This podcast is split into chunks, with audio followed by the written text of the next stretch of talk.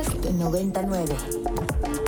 Y el martes, el segundo día, Dios creó a los monstruos.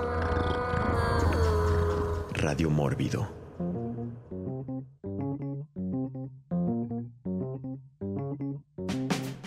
Y después de escuchar esta maravilla musical de la cumbia de Mario Bros, por los chicos del barrio. Eh, regresamos aquí a Radio Mórbido, que estamos, estamos hablando sobre videojuegos. Y terminamos, terminamos el segmento anterior, ¿no? Ya adentrándonos en las oscuridades de los videojuegos, los videojuegos de terror y eh, su relación con el cine, ¿no? A mí me parece que hay cuestiones icónicas, ¿no? Ya que forman parte de la historia del, del, cine de terror, tienen que ver con estos crossovers. Y sin duda uno de esos, ¿no? Hablábamos de Silent Hill, también unas más afortunadas que otras, pero eh, sin duda las enfermeras, por ejemplo, de Silent Hill, ya es un elemento que no hay Halloween, que no haya alguna enfermera de Silent Hill este, por ahí.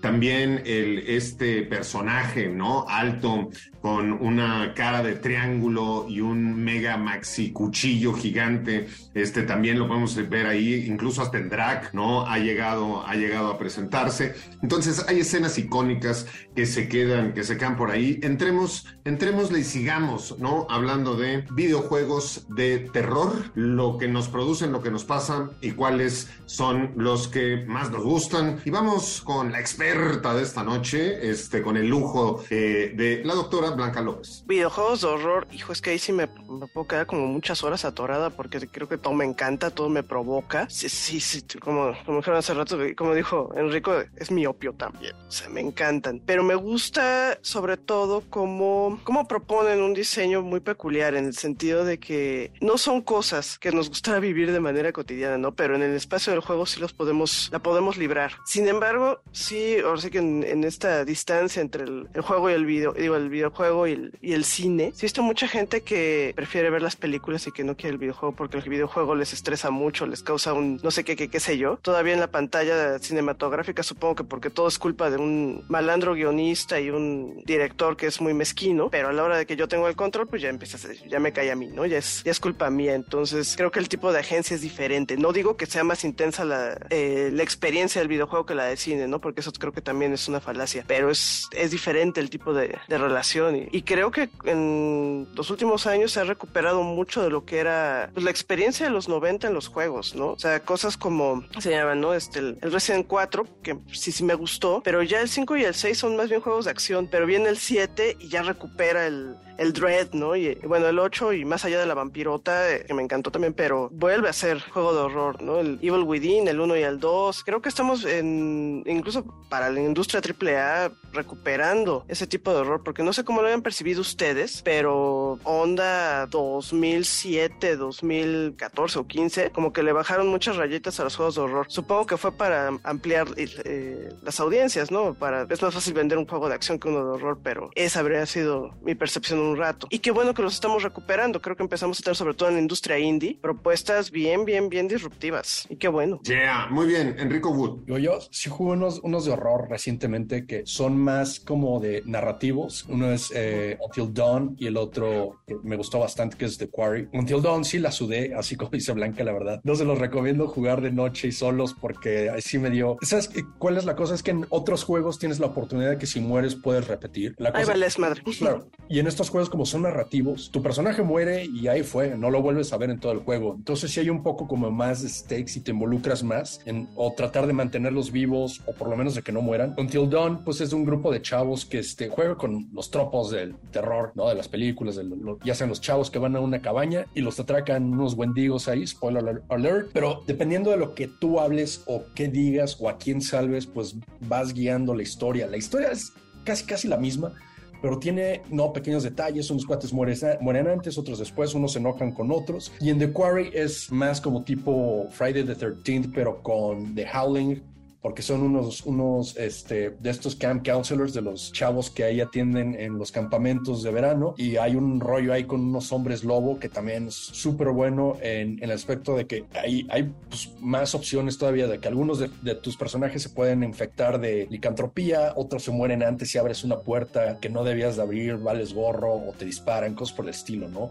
Entonces ahí para mí también la cosa tiene que ver con que te involucra más porque, como dije, ¿no? El, el que muere, muere, ¿no? Yeah. Yo tengo que decir que le tengo un cariño este, particular al juego de Doom, ¿no? Sobre todo al de 8 bits, porque pues en ese entonces, a mí de todas formas, cuando te brincaba la cosa o te salían de cierta esquina, evidentemente te causaban, te causaban un susto, ¿no? Pero como decíamos a lo largo del programa, decía Blanca, pues te mataba y la idea era regresar y volver a subir todo ese nivel hasta que lo, hasta que lo pudiera, lo pudiera pasar. Eric, Eric Ortiz. Hay muchos que, se antojan y la verdad nunca he jugado, pero recuerdo, no sé, hace como 15 años supongo si cabe elementos de terror, el, el Bioshock, ¿no? que se desarrollaba así en una ciudad debajo del agua, que repito, también tenía así un, una vibra, una mala vibra, ¿no? Bastante disfrutable. Y no hace mucho también empecé a jugar por primera vez el, el Last of Us, el, el 1, ahorita que está muy en boga toda esa cuestión. Y también, o sea, sí tiene algunas secuencias de lo que vienen diciendo, o sea, sí está como medio tenso. Y sin duda ya se nota, creo que también ya, ya se empieza a ser muy tangible esa influencia que ese videojuego ha tenido antes de lo de la serie y todo, en el cine, sobre todo con una película en particular, esta de The Girl with All the Gifts, una película británica, si no me equivoco, 2016, que sale después de Last of Us 1. Aquí le pusieron Melanie Apocalipsis Zombie y que también toda esta estética, ¿no? De, de mundo posapocalíptico, pero mezclado con el tema de, de, la vegetación y de los hongos y de las esporas, pues creo que sí, sí le debe bastante a esta película británica al videojuego, que también era, era bastante interesante la, la película, sí le daba ahí la vuelta con una nueva generación de zombies ya híbridos, ¿no? Que los podían controlar un poco más a estos niños. Yeah, muy bien, gran,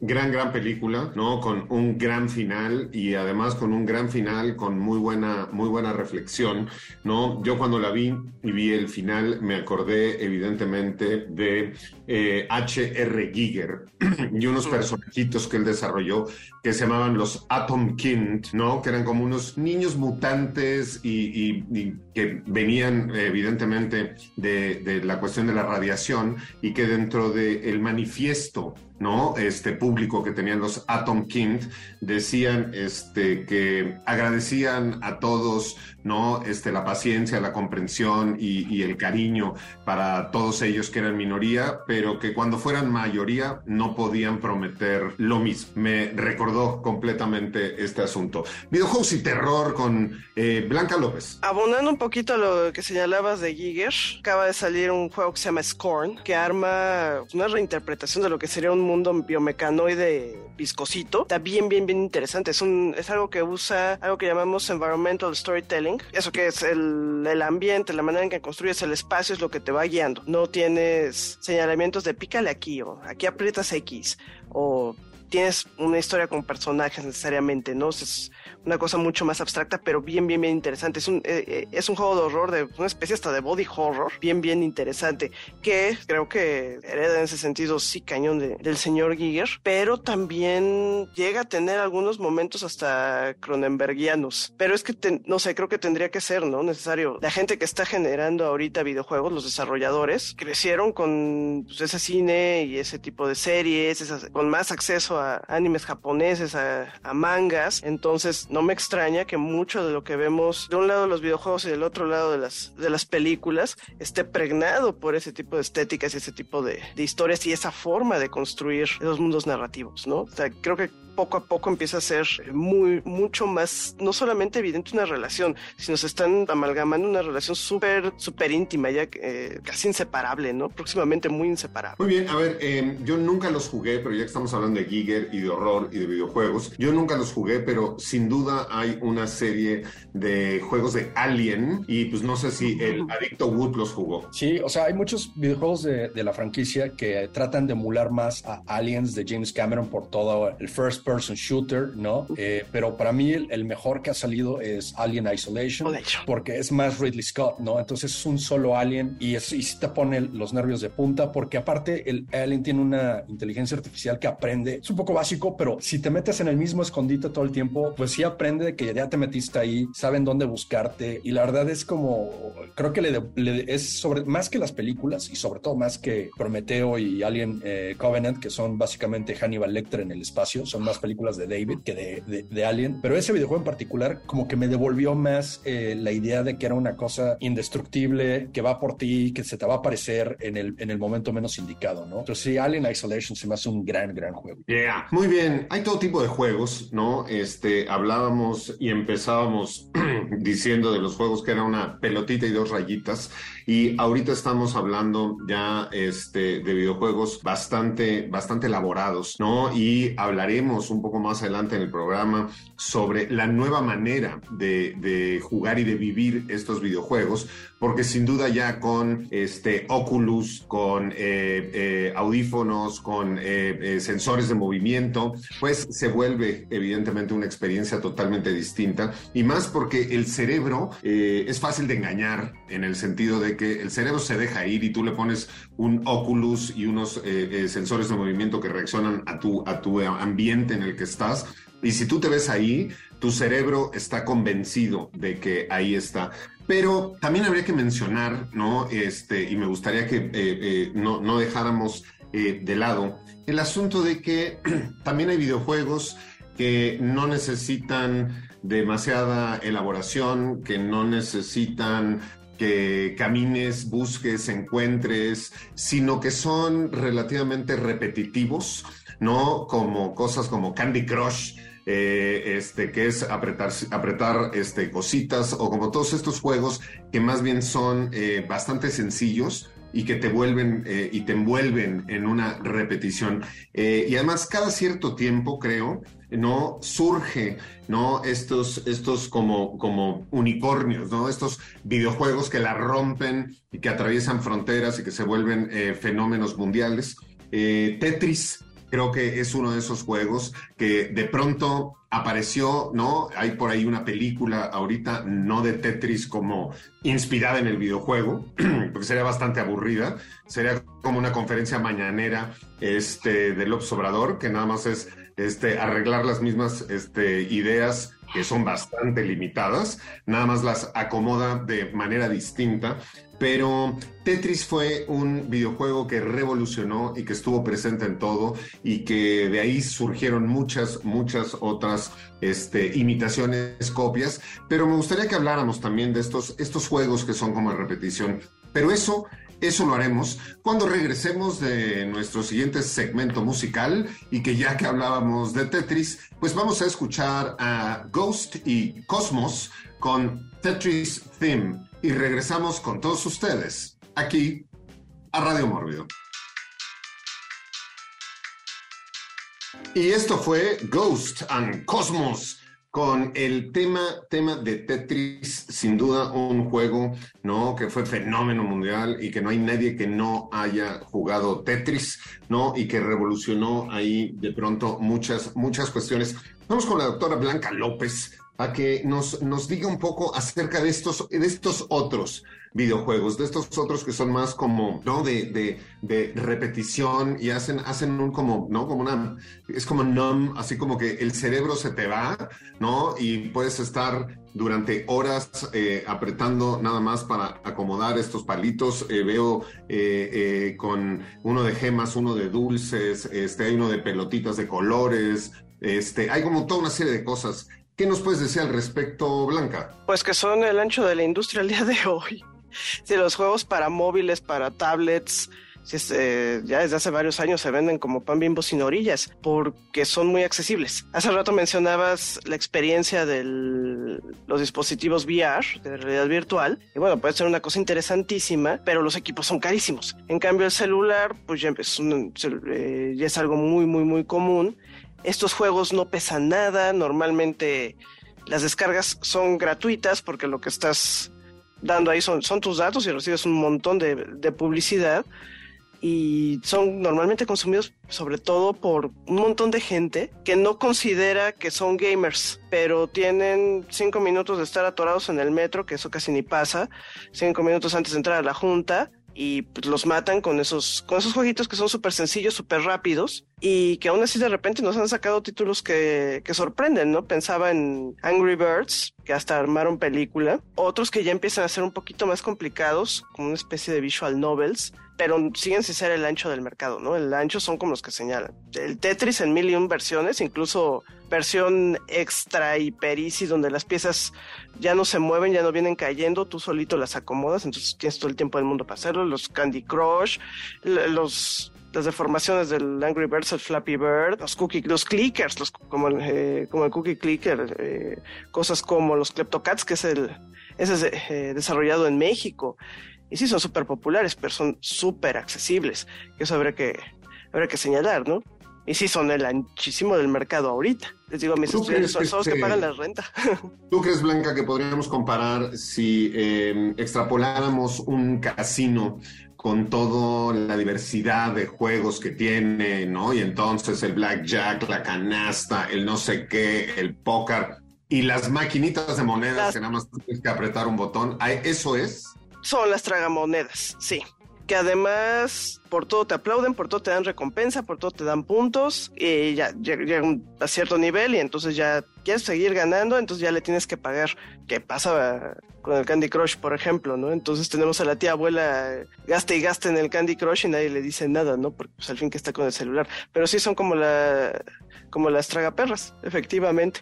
No son la ruleta, no son el blackjack, no son póker, son juegos hiper sencillos, pero como te dan pues mucho estímulo para que regreses, mira si estás ganando algo, aunque sea poquito, clavadísimos. Muy bien, toca, tocó, un, to- tocó un tema interesante Blanca ahorita y eso es, a mí me pasa muy seguido, cuando la gente dice que no ven películas de terror eh, y que nunca han visto películas de terror y que no les gustan las películas de terror y entonces yo les digo, ¿viste Coco? Me dicen, ay, sí, me encantó. Y le dije, ah, pues esta es una película de terror.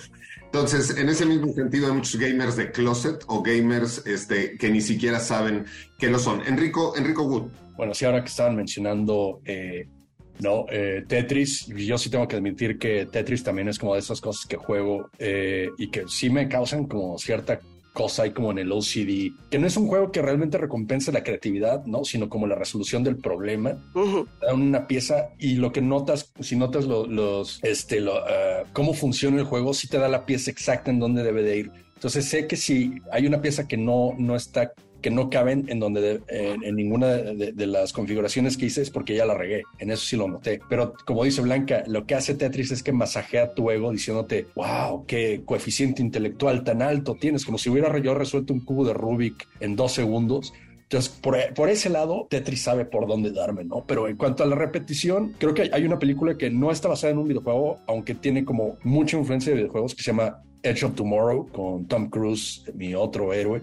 Este, es esta película de Doug Lyman, de 2014, que todo tiene que ver con esta onda de que el tipo muere eh, continuamente, pero va, avanz- va avanzando un poco más, aprende un poco más, este, se vuelve cada vez más chingón, a pesar de que al principio de la película empieza como cobarde. Y termina ya siendo como este veterano de guerra súper curtido. Y es una de las películas, yo creo que es la única película que logra capturar esa sensación de la repetición, el- la recompensa y el upgrade de un, de un videojuego. Yeah, Eric Ortiz. Ah, bueno, yo, yo la verdad sí no juego, pero creo que es equivalente, sería muy similar el tema de los videojuegos sobre deportes, porque, pues digo, también son muy repetitivos al mismo tiempo, y yo tengo ciertos amigos, entre comillas, gamers, que pues no los juegan, ¿no? Como que les los desprecian, los ven por debajo del hombro, no les interesa. Pero yo sí, o sea, a lo largo de mi vida he gastado muchísimas horas en varias encarnaciones, sobre todo de, un juego de fútbol. El Winning Eleven eventualmente se convirtió en el, en el Pro Evolution Soccer y ahorita ya no sé, ya tiene rato que también me desconecté un poco y sobre todo me gustaba mucho en línea. O sea, yo sí soy como mi personalidad también es competitiva, supongo, y sí me gustaba entrar y no perder y, tampoco es para desestresarte, o sea, luego me estresaba más y me enojaba más, que básicamente como si estuviera viendo a, a mi equipo de fútbol, pero bueno, entonces sí, sí soy fan de, sobre todo de los de fútbol. Pues a ver, justo de lo que hemos estado hablando ahorita es que en- entre los géneros de videojuegos más populares, ¿no? Están los de acción, estrategia, rol, aventura, rompecabezas, simulación, deportes o carreras, ¿no? Y muchos subgéneros alrededor. Pero hay un fenómeno, ¿no? Este, que a mí me resulta muy, muy interesante, que al principio mi primera aproximación a este fenómeno fue el de descalificarlo como tal, ¿no? Eh, y me refiero a los esports, ¿no? Yo al principio descalifiqué y dije, bueno, es que eso no es un deporte y cómo van a estar en las Olimpiadas, etcétera.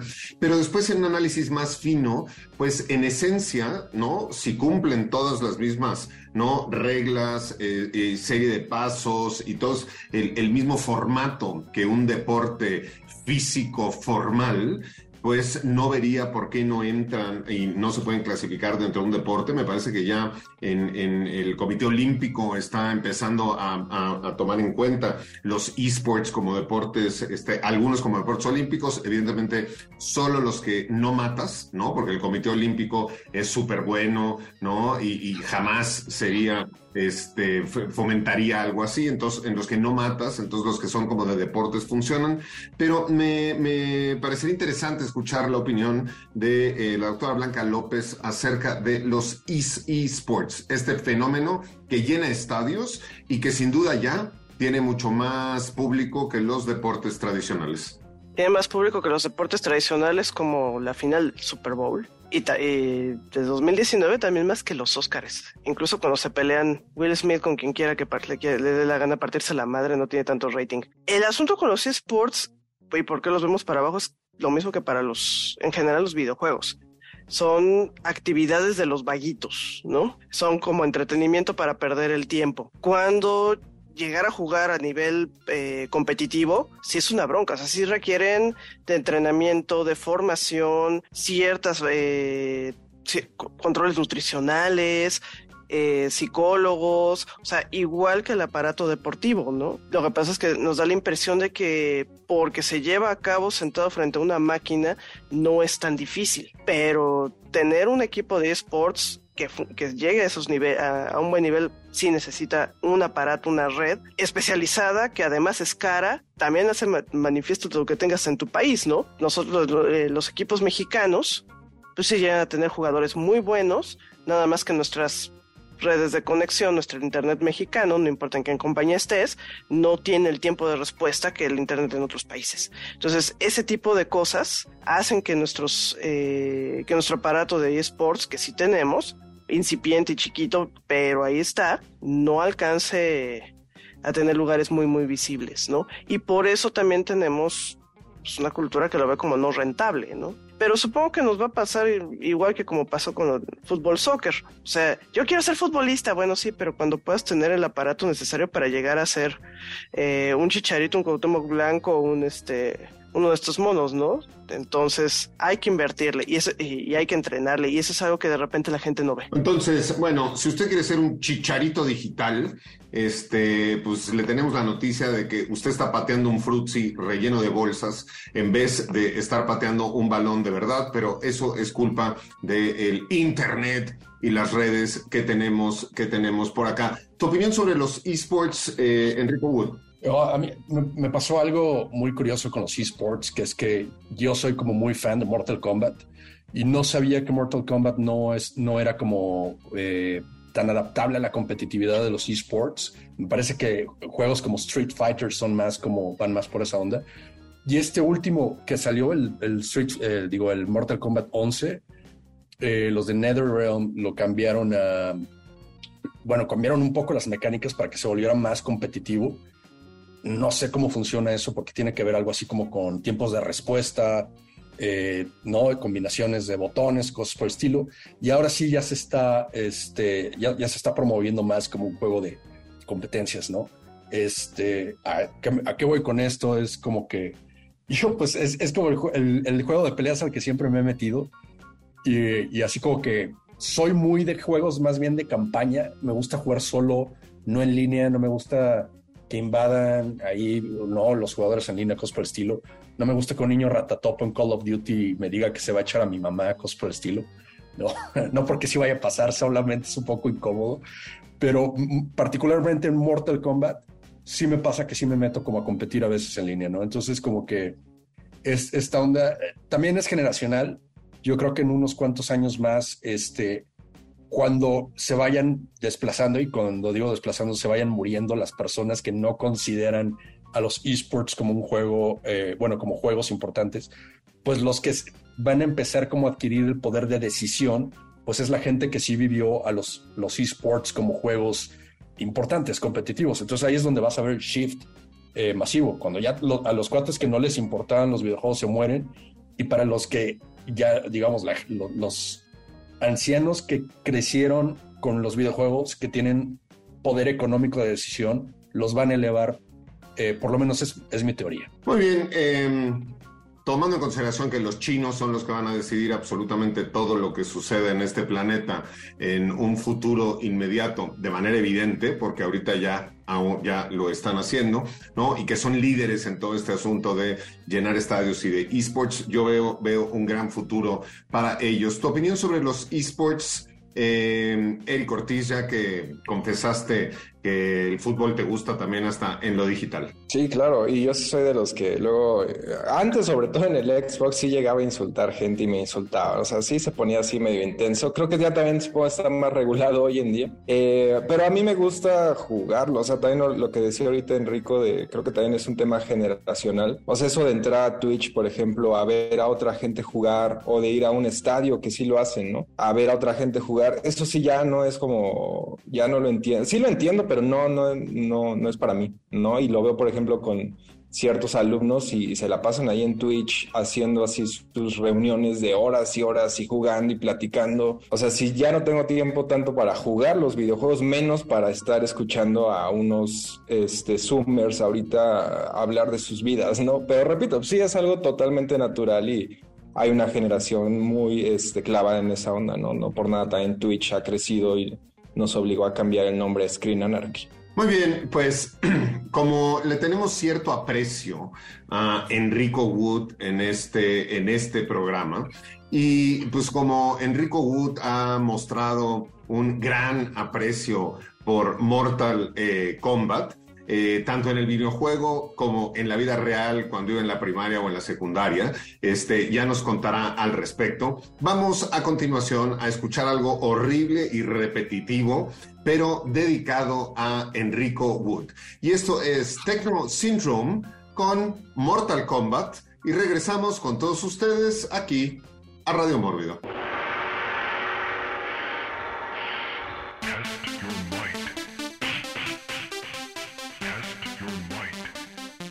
Y esto fue Techno Syndrome, el tema de Mortal Kombat, que parece que duró 14 horas y que sonaba todo exactamente igual. Ahora, explícanos, Enrico Wood, cómo pasabas de las pantallas a hacer eSport con esta canción afuera de tu escuela. Ok, la, anécdota es muy rápida, pero va así en los noventas, este, cuando quedábamos de vernos a la salida, o en la, o en la secundaria también, y a la hora de que se agarraran a madrazos como atrás de la escuela, había un cuate que tenía un boombox y ponía el tema de Mortal Kombat este, cuando empezaba el combate. Lamento informarles que las coreografías pues eran muy, muy malas porque lo único que hacían era jalarse el suéter y revolcarse en el suelo. Entonces esta anécdota solo comprueba que los videojuegos no vuelven violenta a la gente, sino el tecno repetitivo de los noventas. Yeah. Muy bien, eh, estamos en Radio Mórbido por Ibero 90.9. Les recordamos que por la red social de Twitter nos pueden poner con el hashtag Radio Mórbido todos los comentarios acerca de lo que nosotros estamos hablando, pero también acerca de lo que usted está pensando y quizá a nosotros se nos está pasando. Pónganos ahí su comentario, participe, participe en el programa. Sigamos, sigamos hablando de videojuegos. ¿No? Y de videojuegos eh, eh, que nos gustan. Y esta Day by Daylight, ¿no? Que a mí me parece que estamos hablando de videojuegos de terror. Este, me parece que en este videojuego de Day by Daylight Además, uno puede ser el asesino que quiera. Y en esta cuestión de jugar en equipos, eh, a mí siempre me ha parecido eh, bastante interesante, divertido y me gusta mucho más, pues jugar al asesino que jugar a la víctima, ¿no? Y andar persiguiendo gente para ver cómo la, cómo la matas mientras los demás se te están escondiendo. Seguimos con videojuegos que nos gustan, videojuegos de terror. Blanca López. Deberías de jugar el que sacó Gun Studio de viernes 13 de Game. Puedes ser Jason, pero si llegas por, eh, tienes que matar a los campistas, típico, ¿no? Pero si no te ven y los agarras por la espalda, te van a aventar una cinemática hiperviolenta con muerte explícita. Está bien, bien padre.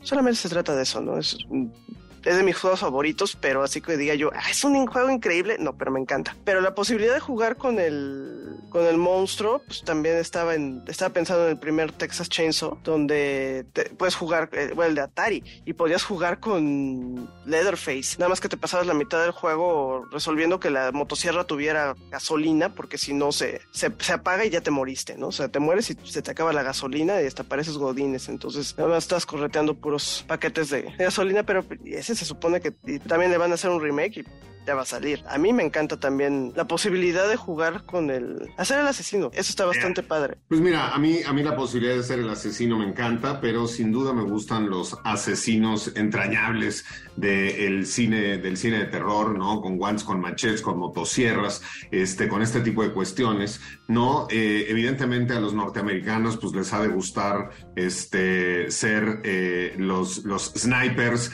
y los que matan con armas semiautomáticas, este este, lo podemos ver cada 15 minutos en, ese país. Y un juego que a mí nada más no me llama la atención y no entiendo, aunque me gusta a mí la velocidad en, la vida real, es Grand Theft Auto, ¿no? Y toda la gente que pues les encanta ahí como... ¿no? Subirse a coche, destruir todo, chocar, chocar por todos lados. Eh, Eric, Eric Ortiz. Ay, sí, soy bastante fan de, los Grand Theft Auto. Sobre todo jugué mucho el, el Vice City y luego el San Andreas. Eh, y bueno, es como puedes andar matando gente también sin ningún problema. Eh, y, también había, recuerdo, cosas que hoy en día, digo, a ver qué, sacan, ¿no? En, en, estos tiempos con el, con el próximo. Pero sí, yo creo que ya no se podrían salir con la suya, ¿no? Ellos. Y hablando también, digo, no solo de, terror, también hay películas, perdón, videojuegos basados en películas eh, que me gustan bastante. Por ahí estaba el del Padrino, sobre todo el 1, estaba muy bueno porque era precisamente muy, muy gran tefauto como mundo abierto y sobre todo porque tú controlabas a un tipo que era un don nadie, entonces ibas escalando posiciones en el mundo de la mafia y hacías misiones como la del caballo, ¿no? La de ponerle la cabeza del caballo que sale la, en la película, tú eras el que ibas a ponerla, ¿no? estaba bastante bueno. Y digo, Rockstar, más allá de Grand Theft también tiene eh, el juego de los guerreros, de The Warriors, que también era así, no recuerdo, glorioso. Y El Noir, el que es eh, inspirado en todo el cine negro. Entonces digo, hay, muchas cosas, los de Vaqueros, Red Red Redemption, todos esos eh, que beben del cine y que la verdad lo hacen bastante bien. Ya, pues digo, a ver, videojuegos de terror, siempre, si la franquicia va, eh, pues no, si la vaca da, la ordeñan eh, sin duda. Y creo que videojuegos de terror o relacionados con franquicias de terror, este, hay muchísimos, ¿no? Evil Dead, este, no lo hemos mencionado. Eh, The Thing es otro. The Ring, Chucky. Land of the Dead, Predator, etcétera, etcétera, etcétera. Podemos ver, ¿no? Hasta The Nightbreed.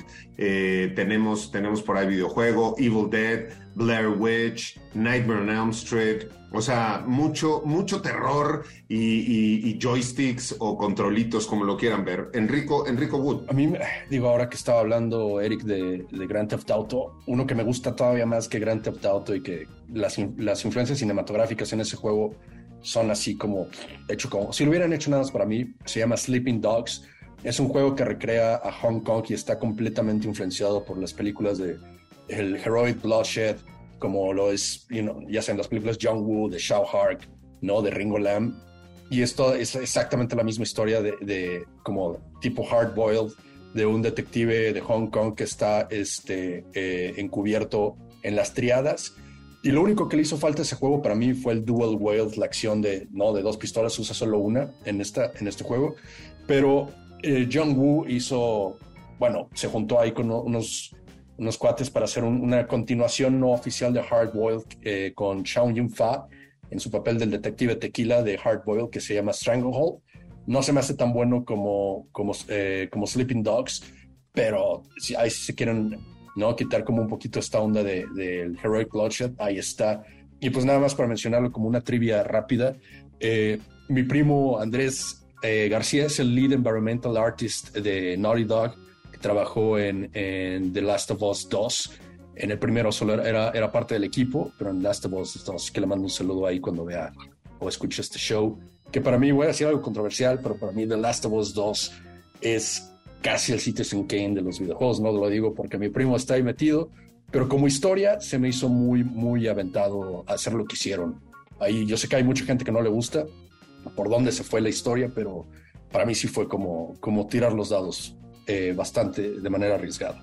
Yeah. Muy bien, Halo es algo que me, me, sorprende que no se ha mencionado, creo que en su momento hizo mucho ruido y tuvo muchas cosas, este, y digo, evidentemente hay muchas cosas que nos van a quedar este, fuera, Castlevania, por ahí es otro título también que ha, ha dado muchas vueltas, pero vamos con Blanca López. Rapidísimo, el Last of Us 2 tiene un problema de focalización, pero el diseño de niveles es muy bueno. ¿Te refieres como que llega muy rápido, llega como un punto y luego te hace retroceder otra vez para ver la historia del otro personaje, ¿no? Sí, de repente estamos jugando con un cuadro de información que el personaje no tiene, pero saca una incógnita muy, muy interesante para investigar en narratología para videojuegos. Que en el cine, si el, si el espectador lo sabe y el personaje no, nos sube el suspenso, nos genera una expectativa y podemos jugar a eso. Pero ¿qué pasa en los juegos? ¿Por qué las decisiones del personaje? Que el personaje no sabe nada tendrían que depender de algo que ya sabe el jugador. Entonces la focalización tiene que armarse de otra manera. Pero bueno, eso sería tema para otro, para otra condición. Yeah.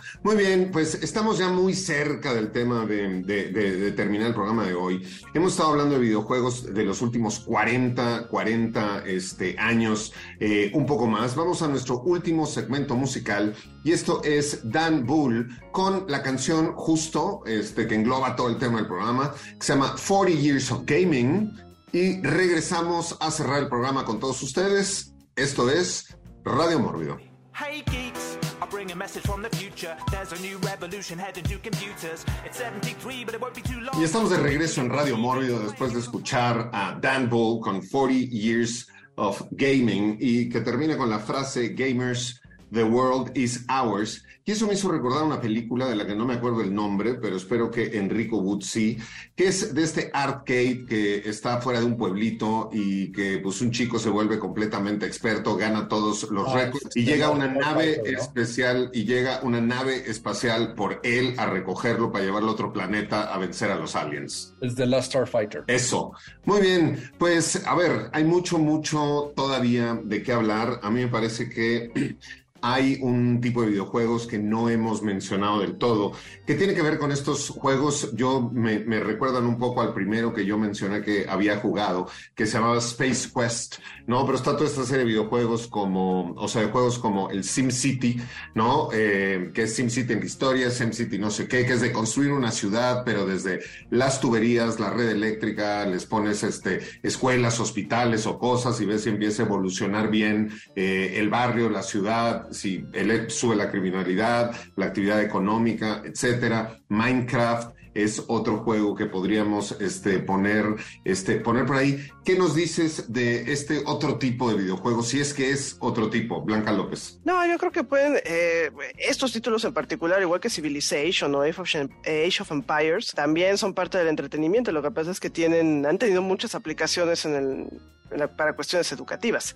no, son, no fueron creados propiamente para hacer lo que se llaman serious games, juegos serios, que serían juegos que son hechos ex profeso con una finalidad eh, distinta, ¿no? Son, son entretenimiento y creo que en algunos casos cosas muy, muy bien documentadas.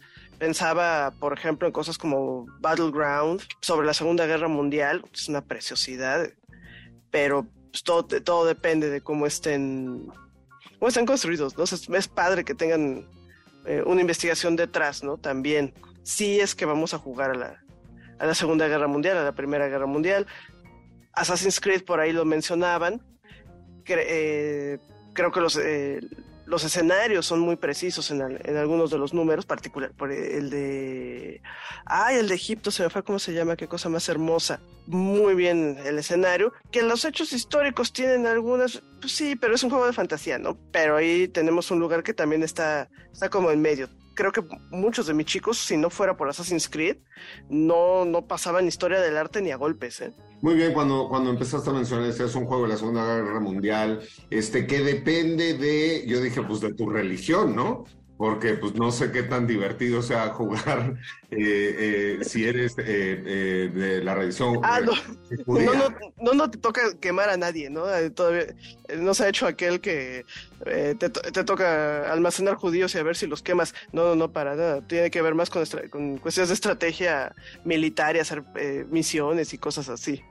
Muy bien, y hay, y hay, por ahí un fenómeno que sucedió hace poco y que creo que eh, vino, vino de la mano de esta película de Lego, ¿no? Esta película de Lego Batman, donde ya juntaban absolutamente todas las franquicias, todos los todos los, los, los, los, distintos temas.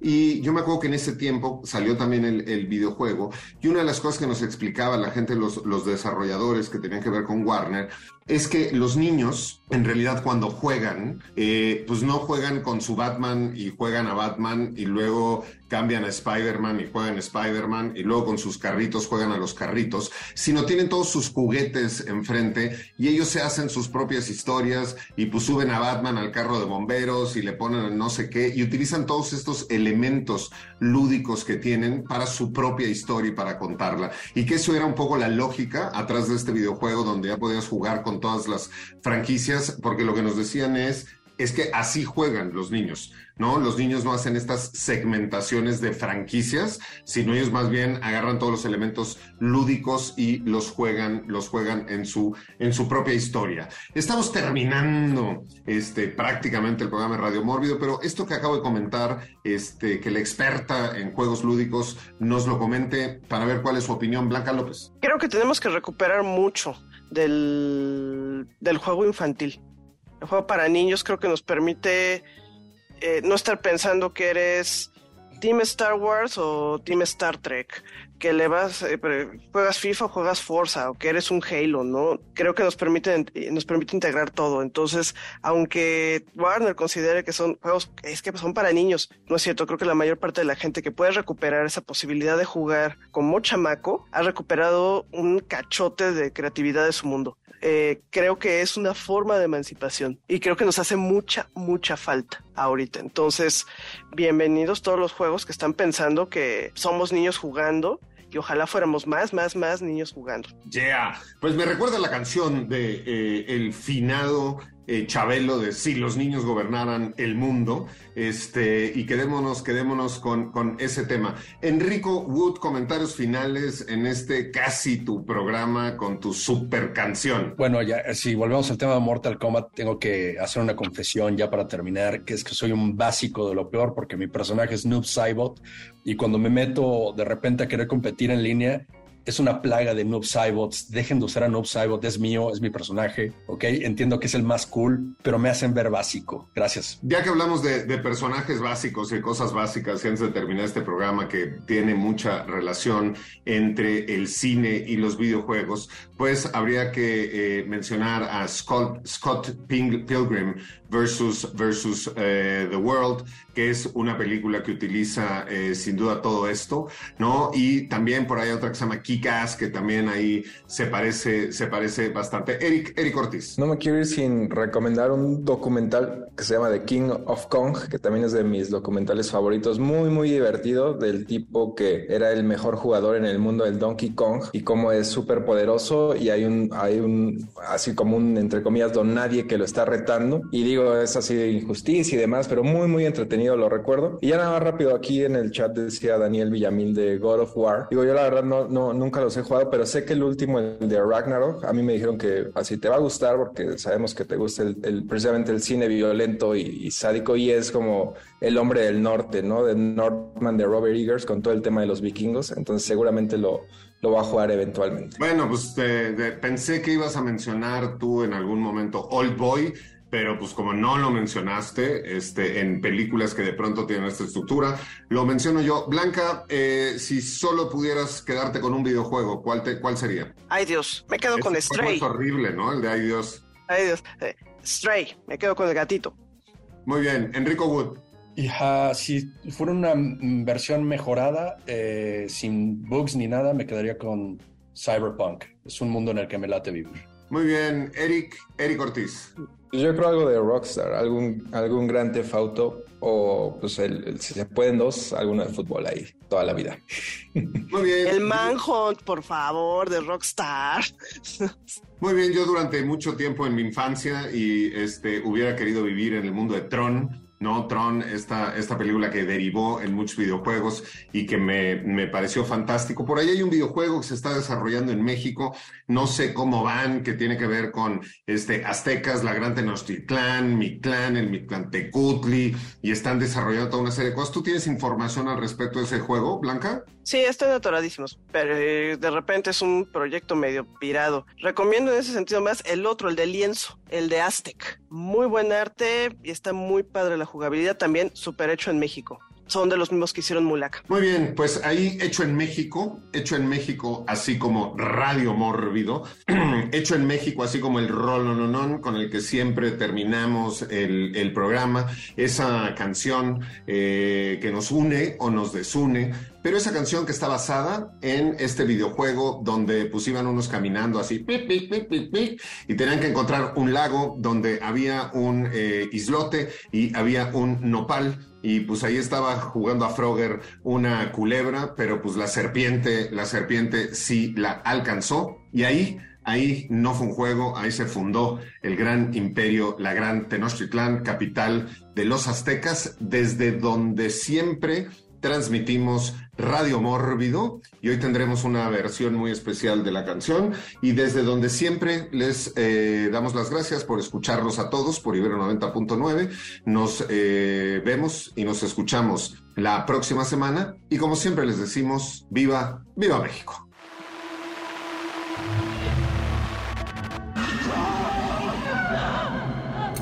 Esto fue Radio Mórbido. Mórbido en Ibero 90.9. Para más contenidos como este, descarga nuestra aplicación disponible para Android y iOS o visita ibero909.fm.